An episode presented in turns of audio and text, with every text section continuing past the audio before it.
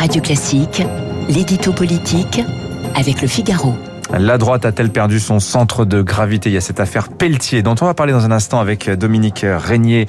Il connaît bien la famille politique de droite, mais avant cela, l'édito politique de Guillaume Tabar. Bonjour Guillaume. Bonjour Dimitri. Vous nous parlez d'Emmanuel Macron. Il arrive cet après-midi dans le Lot, dans le sud-ouest, donc pour une visite de deux jours.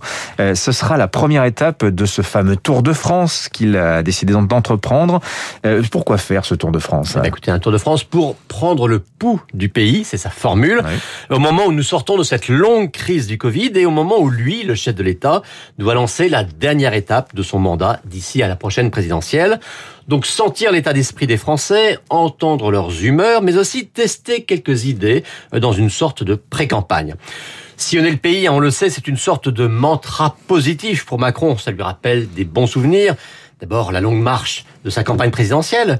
Ensuite, le grand débat national, ensuite, qui avait été une réussite non pas qu'il ait servi à grand chose, mais en ce qu'il avait permis au président de la République de sortir par le haut de la crise des Gilets jaunes.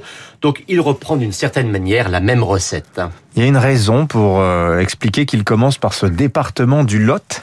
Et le Lot est plus précisément Saint-Cyr-la-Popie, un village médiéval surplombant le Lot. Magnifique. D'une beauté à couper le souffle.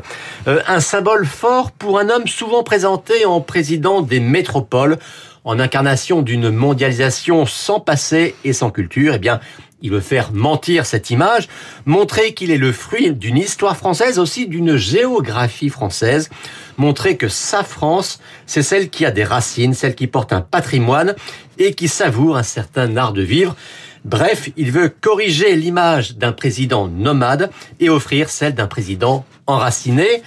D'ailleurs, dans le long entretien qu'il a accordé à Zadig, euh, Emmanuel Macron cite le père du surréalisme, André Breton, qui a passé les dernières années de sa vie à Saint-Cyr-la-Popie. Mmh. Breton disait, c'est là que j'ai cessé de me désirer ailleurs. Il y a bien sûr un message subliminal. Macron veut nous dire, je ne suis pas dans la fuite en avant, je suis un Français au milieu des siens et qui s'y sent bien. Alors au-delà de ce message subliminal, il y, a bien quelques préoccupations électorales, j'imagine, dans l'esprit d'Emmanuel Macron. Ah ben, si je vous disais le contraire, vous ne me croiriez pas et vous auriez raison. Euh, offrir une image plus apaisée, plus consensuelle, plus posée, c'est essayer de ne pas être le paratonnerre des inquiétudes, des colères ou des frustrations des Français. Alors la popularité de Macron est correcte à ce jour, mais à la sortie d'un traumatisme si long et si profond que celui de la crise du Covid, euh, nul ne peut dire quel sera le moment venu la réaction des électeurs. Il y a eu des malheurs et il y a eu des rancœurs et le chef de l'État euh, qui, qui, qui sont toutes remontées jusqu'au chef de l'État. D'où l'importance pour lui de renforcer ou de reconstruire ce lien de confiance. Puis il y a bien sûr les régionales, hein, comme par hasard, ce Tour de France se déroule en pleine campagne électorale et le chef de l'État, lui, n'est contraint à aucune limite de temps de parole ni à aucune contrainte d'équilibre. Eh bien, il va en profiter. Comme par hasard encore, il passera avant le premier tour des régionales à Amiens, sa ville natale. Amiens dans les Hauts-de-France, bien sûr, la région de Xavier Bertrand, où se présente aussi son garde des Sceaux, Éric Dupont-Moretti. Bien sûr, le président jurera qu'il ne parlera pas de politique, mais admirez quand même comment les hasards du calendrier font bien les choses. Effectivement. Merci Guillaume Tabar du Figaro.